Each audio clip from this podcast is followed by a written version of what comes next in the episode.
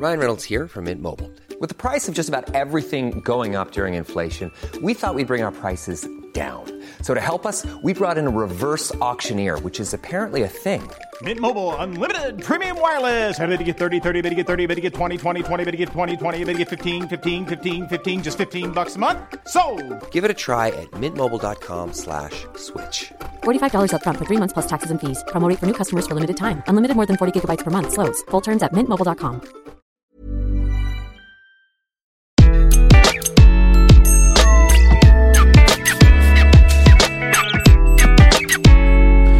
Bonjour, je suis Gaël Châtelain-Berry, bienvenue sur mon podcast Happy Work, édition spéciale. Pour cet épisode, j'ai l'immense plaisir de recevoir Christelle Defoucault. Christelle est autrice, influenceuse LinkedIn, podcasteuse avec son podcast Trouveur d'emploi, elle est youtubeuse, elle fait plein plein de choses et surtout, elle est spécialiste, c'est l'une des plus grandes spécialistes françaises de la recherche d'emploi. Et donc, durant cet entretien, forcément, nous allons parler de recherche d'emploi et j'espère que vous allez passer un aussi bon moment à écouter cet entretien que j'ai eu à le faire. Bonne écoute. Bonjour Christelle. Bonjour Gaël. Alors Christelle, j'ai pas de mots pour dire à quel point je suis content de vous interviewer parce que ça fait quand même pas mal de mois qu'on se tourne autour. Alors on se connaît depuis longtemps, on va pas mentir aux auditeurs de Happy Work, mais pour cette interview, c'est vrai qu'il y a eu deux, trois ratés et je suis super heureux. Alors je vais vous présenter rapidement pour les personnes qui ne vous connaîtraient pas, mais y a-t-il encore des personnes qui ne me connaissent pas? Très honnêtement, vous êtes conférencière, vous êtes autrice de trois ouvrages chez Erol, vous êtes influenceuse LinkedIn, vous êtes podcasteuse avec votre podcast trouveur d'emploi. Vous êtes, euh, euh, oui, bah alors je précise trouveur d'emploi en partenariat avec euh, Management Magazine. Vous avez vu, je suis gentil avec votre sponsor. Vous êtes youtubeuse également avec le grand jeu de la recherche d'un job. Vous êtes formatrice et surtout, avant toute chose, vous êtes l'une des plus grandes spécialistes françaises de la recherche d'emploi. Alors si j'ai voulu vous recevoir, c'est parce que pour avoir un happy work, ça semble totalement idiot de le rappeler. Encore faut-il avoir un travail. Et oui, dans happy work, il y a work travail en anglais. Et donc, il faut que ça nous plaise. Donc, pendant cet entretien, je vais vous poser des questions pour aider tous les auditeurs et les auditrices de Happy Work à trouver leur job de rêve, celles et ceux qui sont en recherche, bien évidemment, mais celles et ceux aussi qui sont en poste et peut-être qui n'aiment pas leur travail. Alors, ma question, ma première question, ma chère Christelle, elle est simple et à la fois incroyablement complexe, parce que je précise que mes invités n'ont jamais les questions en avance. Christelle, vous me confirmez, vous n'avez pas eu les Ah, questions en avance. Je confirme et je ne savais même pas Gaël que vous alliez me présenter ainsi et c'est une un très joli pitch me concernant. En tout cas, merci beaucoup. Est-ce que vous avez quelque chose à rajouter d'ailleurs sur ce pitch? Absolument rien. Si ce que je pourrais rajouter euh, avant que l'on démarre, c'est de bien dire euh, à vos auditeurs que je ne détiens pas la vérité. D'ailleurs, ni vous ni moi ne la détenons concernant la recherche d'emploi. C'est-à-dire que je vais donner des pistes. Je vais parler en fonction de ma propre expérience d'ancienne recruteuse, de personnes qui accompagnaient des chercheurs d'emploi. Mais euh, je ne veux absolument pas que les gens aient l'impression que c'est ça et pas autre chose. Moi, ce que je conseille, c'est beaucoup euh, de tester par soi-même. Donc, euh, je vais donner des pistes, des indications, mes propres petits conseils, et chacun les prend s'il veut ou non.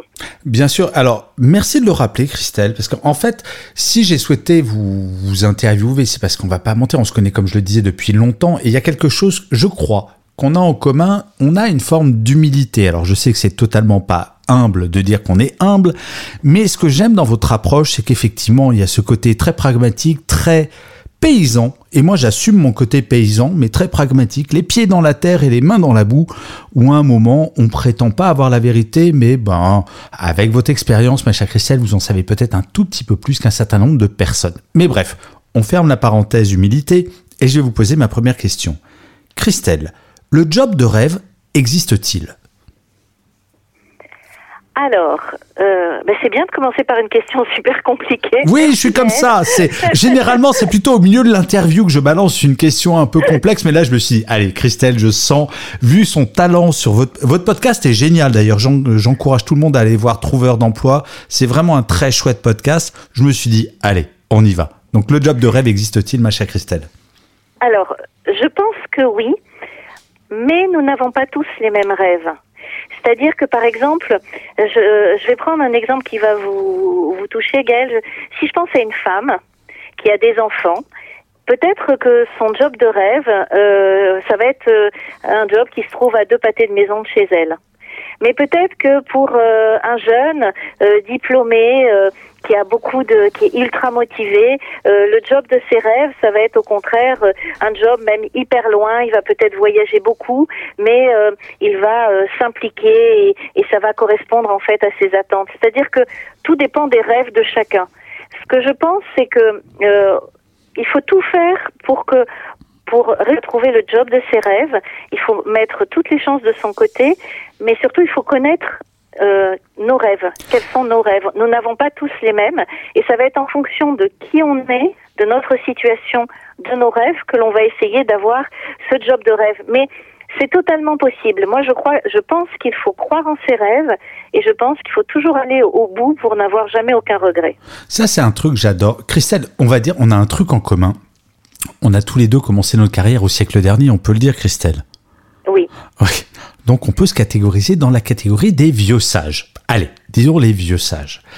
Et ce que j'aime bien dans ce que vous dites, en fait, c'est que la première pas de difficulté, mais le, premier travail, c'est d'identifier c'est quoi mon job de rêve, parce qu'effectivement, si on n'a pas tous et toutes les mêmes critères, et je vais vous raconter une anecdote et je vous demanderai de rebondir dessus. À l'époque, alors je sais que c'est fini maintenant, quand on rentrait en école de commerce après une classe prépa, entre les deux, on faisait ce qu'on appelle un stage ouvrier. Et moi, j'ai fait bagagiste à la SNCF en 3-8. Et forcément, ben, quand on sort de prépa, qu'on intègre une grande école, on a un peu le melon. Donc je me disais, bon, les gens, ils doivent s'emmerder dans ce travail. Et je demande à mon patron, je me rappelle, c'était un 15 août, il devait être 23 heures, c'était un 8 de nuit.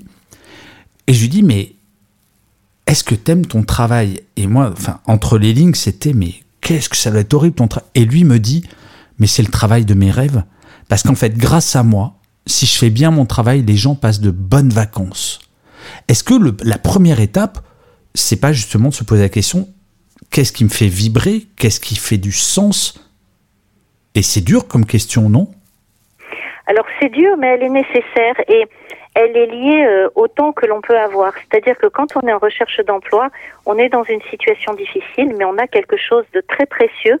Je pense que c'est ce qui a le plus de valeur au monde, c'est le temps et euh, le temps vaut beaucoup d'argent. Et on a ce temps, on a le temps de se poser ces fameuses questions et de se dire euh, qu'est-ce que je veux, quels sont mes rêves. Mais moi j'ai un peu la même anecdote que la vôtre parce que moi aussi j'ai fait une prépa et je suis rentrée en école et j'ai eu aussi un stage ouvrier et j'ai été standardiste. Ah génial. Et euh, et, et je j'ai côtoyé pendant alors je sais plus si c'était trois mois ou quatre mois, je me souviens plus de la durée du stage.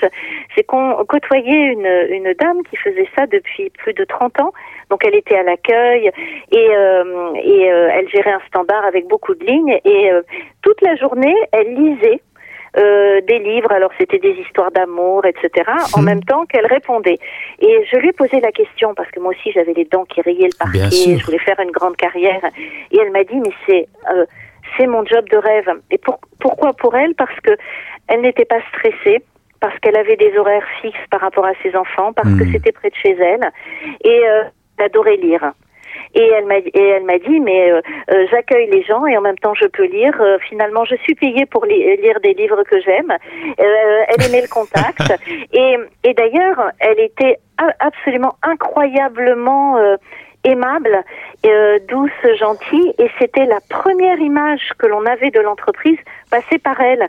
Donc c'est quelqu'un qui avait qui avait du poids, une qui vraie importance, une vraie importance. Exactement.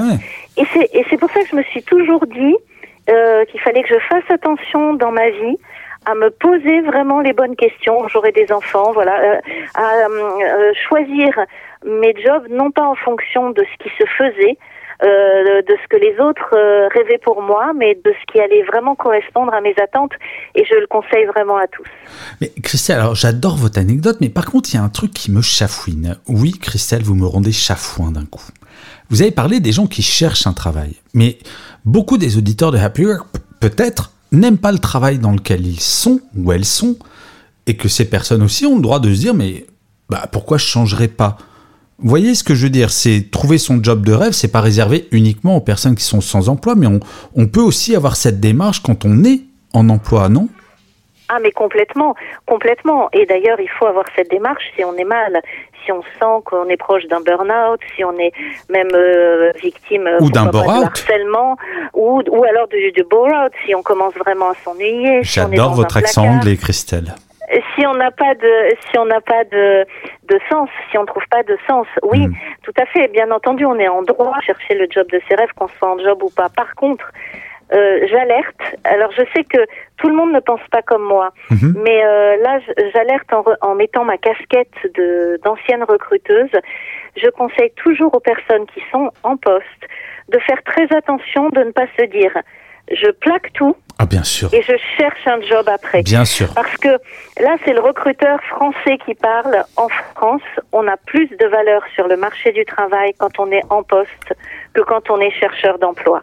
Et donc, euh, quand on est mal dans une entreprise, je pense qu'il faut lâcher le pied. Quand on se sent en danger, il faut lâcher prise et en parallèle commencer à chercher. C'est-à-dire on- qu'on se dit, euh, finalement, je suis en sécurité dans, dans mon entreprise, j'ai un salaire qui tombe tous les mois, l'entreprise ne correspond plus à mes valeurs, euh, ce qui se passe ne me correspond plus, eh bien, je vais profiter de l'entreprise. Et Je suis désolée, Gaëlle, d'employer ce mot. Non, non, mais vous avez raison.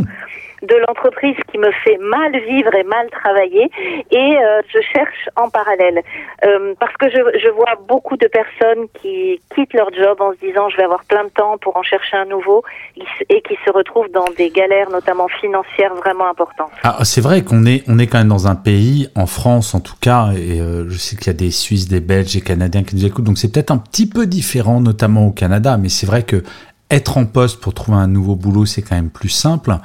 Euh, mais est-ce que vous n'avez pas le sentiment, quand même, que on est quand même sur une tendance, on est à peu près de la même génération, Christelle, comme, je disais, on a commencé nos carrières au siècle dernier, où il y avait quand même un rapport de force où je crois que vous, comme moi, on a dû entendre ou des gens nous ont rapporté cette célèbre phrase Non, mais attends, si t'es pas content, il y en a 10 qui veulent ton boulot.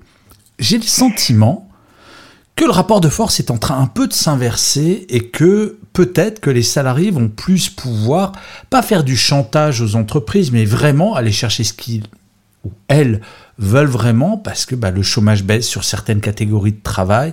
Et là, je, parlais avec, des économistes aujourd'hui qui me confirmaient que très probablement on partait pour 15-20 ans d'un cycle économique positif. Est-ce que ça va changer le rapport justement à la recherche d'emploi? Alors moi, je pense que, alors moi, j'ai la même analyse que vous. Moi, je suis rentrée dans le monde du travail, je pense un peu avant vous. J'ai l'impression que je suis plus vieille. Je suis rentrée en 87 dans le monde euh, Oui, du 5 ans, c'est pas grand-chose, Christelle. Et, euh, et donc, je fais cette même analyse. Moi, j'ai connu la toute-puissance des recruteurs, la toute-puissance des managers, la maltraitance euh, avérée des salariés. Et euh, je pense que ce qui a changé, parce que j'ai essayé de comprendre et de, de faire une analyse, je pense que ce qui a changé, ce sont les réseaux sociaux. Vraiment C'est-à-dire que... Ah, mais ah, j'en suis certaine. mais, Et c'est pas le, le fait qu'il y ait moins de chômage, c'est plus les Non. réseaux sociaux que la baisse du Ah oui. chômage. Moi, je pense Ah, vraiment que le regard des recruteurs et le regard des patrons a changé à cause des réseaux sociaux parce qu'ils sont en train de réaliser que derrière chaque chercheur d'emploi ou chaque collaborateur, il y a un potentiel influenceur qui peut leur faire du mal s'il est maltraité. Alors, Christelle, euh, pardon de vous interrompre. Je suis désolé, mais c'est, euh, voyez, là, euh, je suis conférencier, je suis écrivain, enfin, vous, on se connaît. Mais je me suis dit, allez, je vais rajouter une casquette, je veux impérativement devenir administrateur d'entreprise, parce que le monde de l'entreprise me manque un petit peu. Et donc, j'ai envoyé des CV, des candidatures à des cabinets de recrutement qui sont spécialisés là-dedans. Cinq exactement. Vous connaissez mon CV, mon profil, donc et je dis pas que je, suis un influenceur, mais quand même, enfin, je suis un peu sérieux comme garçon. Vous savez combien j'ai reçu de réponses sur cinq cabinets de recrutement? Zéro Zéro. Mais même pas un accusé de réception. Mais même pas un. Non, mais c'est, mais c'est consternant, Christelle. Moi, quand j'étais Oui, mais c'est- patron, même le CV de quelqu'un que je connaissais pas, je répondais Désolé, on n'a pas de boulot. C'est, qu'est-ce qui se passe dans la tête des recruteurs? En fait, je pense que ce qui s'est passé, c'est que vous avez justement envoyé un CV. Et je pense que euh, à votre niveau et au niveau euh, par rapport en fait à ce que vous recherchez, je pense qu'il faut il faut avoir une autre démarche que l'envoi de CV. Ah non, mais c'était que- l'exigence sur leur site. hein. Oui, oui, mais bon, c'est tant pis pour eux. C'est-à-dire qu'en fait, ils ont et le problème ne vient pas de vous, hein, le problème vient d'eux. C'est-à-dire qu'ils ont euh, fait une, ils recherchent, mais en utilisant un moyen euh, euh, old school, un moyen euh, hyper classique, et qui fait qu'ils vont passer à côté de personnes comme vous, d'influenceurs. Non, mais, même une au- petite personne, ou parce que je me considère comme une petite personne dans l'absolu, enfin, on est tous des petites personnes, in fine. Je, et ça fait partie de mes questions, c'est comment on réagit face à un recruteur qui donne pas de nouvelles? Est-ce qu'il faut relancer ou se dire, bah, s'il me donne pas de nouvelles, c'est vraiment, j'ai pas envie de travailler avec ces personnes? Alors, euh, c'est une question que beaucoup de gens se posent parce que la plus grande souffrance des chercheurs d'emploi vient du silence des recruteurs. hein. On, a, on a essayé de classifier parce qu'il y a aussi euh, toutes les questions qui sont liées à la discrimination et tout, mais en un vient le silence des recruteurs, que ce soit le silence suite à une candidature ou le silence suite à un entretien. Alors moi, j'ai envie de, de dire une chose, analysez toujours euh, d'où vient ce silence. C'est-à-dire que si c'est un intermédiaire, c'est-à-dire un recruteur, euh, un opérationnel, mais qui ne sera pas votre manager direct, quelqu'un qui n'est pas lié à vous, euh, c'est pas grave. C'est-à-dire que dans ces Ah. cas-là, il faut relancer. On s'en fiche, c'est c'est une personne humaine, peut-être qu'elle a même des pas peur, de... en fait. Là, il faut y aller. Il faut Mhm. relancer. Par contre, si c'est notre futur manager, là, on peut se dire, est-ce que j'ai envie de bosser avec quelqu'un qui ne répond pas à mes appels, euh, qui m'ignore, qui ne répond pas à mes candidatures?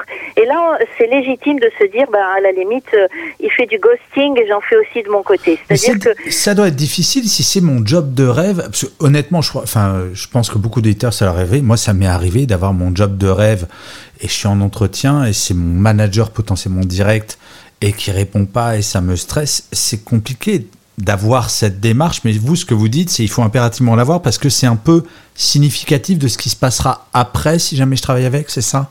Oui, parce que ça va plus loin que ça. Euh, Il y a le silence, mais par exemple, quand on est euh, parfois on est face à un recruteur et on n'aime pas sa façon de nous regarder, on n'aime pas sa façon de nous Hmm. poser des questions.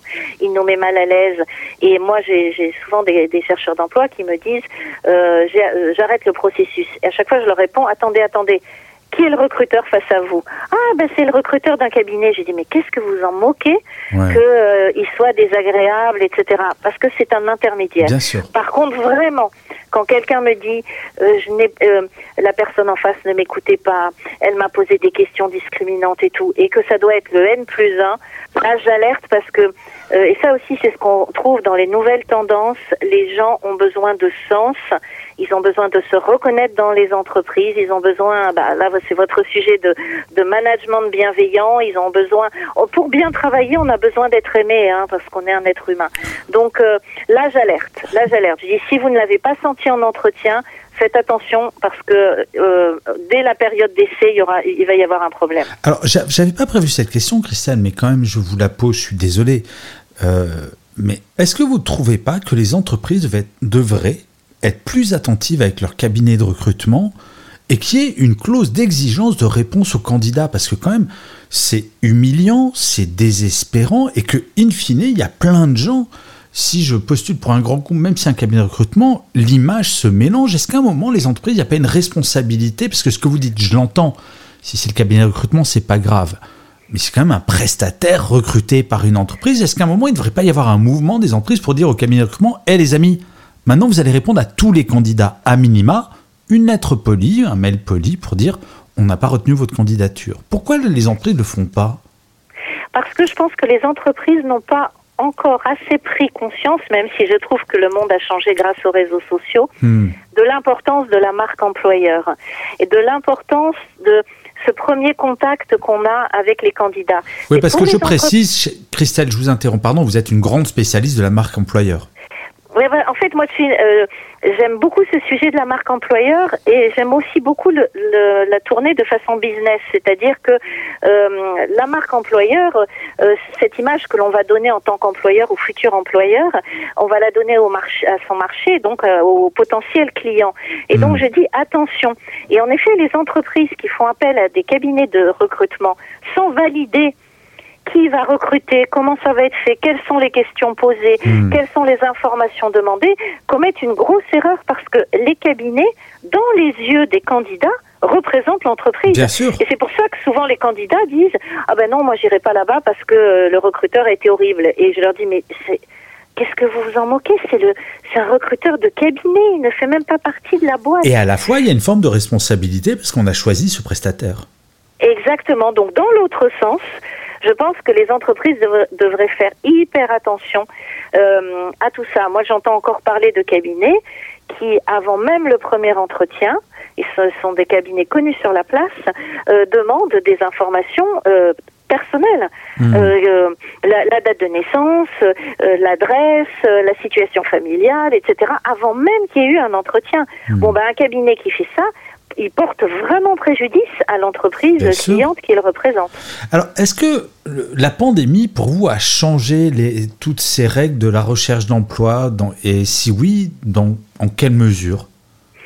Euh, alors, euh, ce qui a vraiment changé, c'est toutes les notions de distance. C'est-à-dire que les entretiens euh, se font vraiment beaucoup plus en visioconférence et ça implique des deux côtés de, s'adapter. Donc là, si on s'adresse à vos auditeurs qui sont plutôt chercheurs d'emploi, il faut vraiment qu'ils s'adaptent aux nouvelles techniques hein, euh, de, qui sont liées à ça. C'est-à-dire que un entretien en visio, c'est pas évident parce que euh, on doit regarder l'œil de la caméra, on doit faire attention au fond qu'il y a derrière, on doit bien vérifier que euh, le logiciel fonctionne, que l'autre nous entend bien. Donc il y a, y a des codes et des règles qui sont liées à l'entretien à distance. Qu'on soit bien la éclairé et pas un contre-jour éclairé, pas devant une fenêtre, qu'il n'y ait pas des, des, des gens qui passent derrière. Moi, je l'ai vu, hein, qui font les oreilles de lapin derrière la tête de la personne. Mais non Euh, un animal ou un chat qui vient, euh, ou, le- ou même euh, un, un candidat qui ne va pas mettre, qui va mettre, qui va rester en pyjama euh, en- au- au- parce qu'il se dit qu'on verra que le haut. Enfin voilà, il y a, on voit beaucoup Wow. beaucoup de choses euh, en visio, donc ça, ça implique des deux côtés une nouvelle façon de d'appréhender le, le questionnement et la rencontre. Et puis il y a aussi tout ce qui est lié au télétravail. Et ça c'est c'est assez positif. Alors je sais que vous traitez beaucoup de ce sujet, Gaël, du télétravail, mais c'est intéressant parce que ça permet aussi à des gens euh, de postuler euh, auprès d'entreprises, euh, peut-être justement d'aller vers des jobs, des jobs de rêve euh, en étant là où ils sont. C'est-à-dire qu'on peut maintenant, grâce Mhm. au télétravail, postuler très loin, postuler dans une autre région, euh, sans que ça nécessite le déménagement de toute une famille. Et, euh, et ça, je trouve que c'est euh, vraiment très intéressant. Bah, En fait, la pandémie a libéré beaucoup, beaucoup de choses. Alors certes, il y a de nouvelles règles, et j'aime bien ce que vous avez rappelé sur euh, l'entretien à distance. Il y a des règles à apprendre, et notamment de regarder sa caméra, pour qu'on ait l'impression de se regarder dans les yeux. Parce que je dis souvent que les entretiens à distance, c'est super chouette, sauf que ça évite un truc, c'est on peut pas se regarder dans les yeux, mis à part si on a un strabisme divergent. Donc il faut quand même regarder dans les yeux le recruteur. Donc c'est vraiment intéressant. Alors Christelle, vous savez, je vous ai promis de ne vous prendre que une demi-heure de votre temps. Donc euh, comme je suis un homme de parole, je vais tenir ma parole.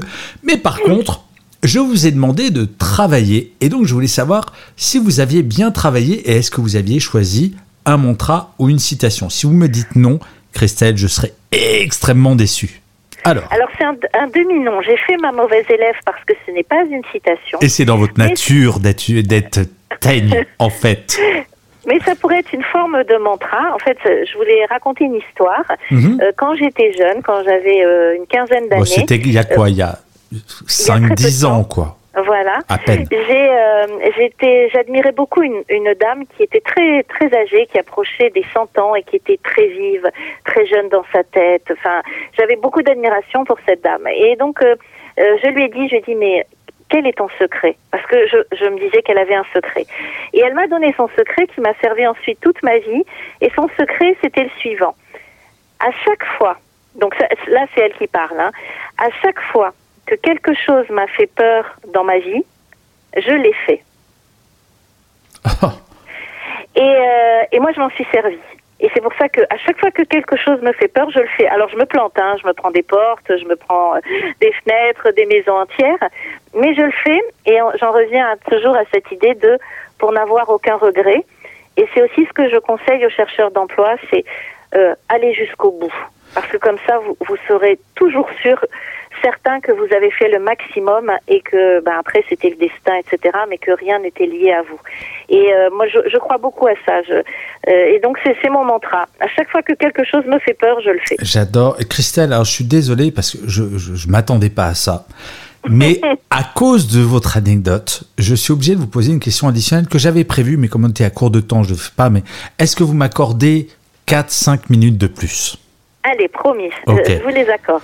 Euh, ma question, elle est simple parce que je suis tellement d'accord avec vous et je pense qu'on a à peu près le même chemin mental où à un moment, quand on a peur, faut y aller, faut se lancer et on va pas sauver de vie, on va pas risquer sa vie. Est-ce que, par exemple, au lieu d'attendre les annonces d'emploi, est-ce que vous conseillez le côté, l'approche directe, de trouver le mail de la personne avec qui on a envie de travailler d'envoyer un mail en disant bah, j'ai envie de travailler pour votre entreprise, j'ai envie de travailler pour vous, quitte à se prendre des gifles. Moi, c'est toujours ce que j'ai fait et j'avais en gros une réponse sur dix en termes d'entretien. Est-ce que votre mantra anecdote va dans ce sens-là sur oser, lancez-vous, contacter les gens en direct sur LinkedIn ou ailleurs? Ah mais complètement. Moi je pense qu'on ne, on ne prend aucun risque euh, à essayer de contacter quand on a vraiment quelque chose qui nous fait envie. Euh, on essaye la voie classique. Bon moi en même temps je suis une ancienne commerciale donc euh, quand ça marchait pas je passais par la cheminée, par la fenêtre. donc je, je, je, je pense qu'il faut il faut tenter de de joindre directement les bonnes personnes parce que quand on répond à une offre d'emploi, on est demandeur d'emploi. Quand on contacte quelqu'un, on est offreur de services, oh, offreur de solutions. Oh, c'est très chouette ce que vous dites, Christelle. J'ai jamais vu ça avec ces mots-là. C'est top. C'est la notion de la position basse et d'une position plus haute. Ça, c'est hmm. la première chose. Ensuite, on ne risque rien à le faire. Par contre, et je mets une nuance, il faut le faire intelligemment. C'est-à-dire que si vous contactez quelqu'un et que vous lui demandez tout de suite d'emblée quelque chose, ça ne va pas fonctionner. Par mhm. contre, si vous contactez quelqu'un, même si vous avez très envie de lui demander quelque chose, mais que vous lui parlez de lui, et donc sur LinkedIn, on peut, il y a plein, plein de, de, moyens de le faire. J'ai lu votre article, j'ai été intéressé par votre podcast, j'ai adoré votre commentaire sur telle publication, j'aime beaucoup votre entreprise. C'est vraiment euh, comme en amour. Euh, pour, euh, pour pouvoir séduire quelqu'un, il faut lui parler de lui. Et seulement dans un deuxième temps, on fait sa demande. Christelle, j'en reste sans voix. Je vais, je, vais, je vais vous envoyer un email pour vous demander un travail, je crois, dans le, à peu près dans la soirée. Christelle, j'ai passé un moment formidable. Merci de m'avoir accordé ce moment. C'était euh, euh, au-delà de mes attentes, même si, enfin voilà, c'est, je sais que vous, on est très en phase sur beaucoup, beaucoup de valeurs, même si parfois on peut se euh, manger le nez sur les réseaux sociaux, sur certains sujets, mais, mais vraiment, je n'ai pas de mots pour vous remercier. C'était incroyablement intéressant. Je suis persuadé que plein de gens vont adorer ce que vous avez dit. Je rappelle que on peut vous retrouver sur le podcast de Management Magazine Trouveur d'emploi. On peut vous retrouver sur YouTube avec le grand jeu de la recherche d'un job. Bien entendu, on peut vous retrouver sur LinkedIn avec euh, votre communauté incroyable. Si vous faites partie des très grosses influenceuses euh, sur LinkedIn. Christelle, mille merci. J'ai beaucoup d'affection pour vous, je tiens à le dire. Euh, il y a plein de gens qui vous l'écouter, mais merci, merci, merci infiniment d'être là. Merci d'être vous. Merci de m'avoir accordé ce temps. Et comme je le dis vraiment à la fin de chacun de mes épisodes de Happy Work, surtout Prenez soin de vous. À très bientôt, Christelle. Merci Gaël et merci à tous les auditeurs qui nous ont euh, écoutés euh, religieusement, j'espère. Mais oui. Allez, bonne fin de journée, Christelle. À bientôt, Gaël. Salut.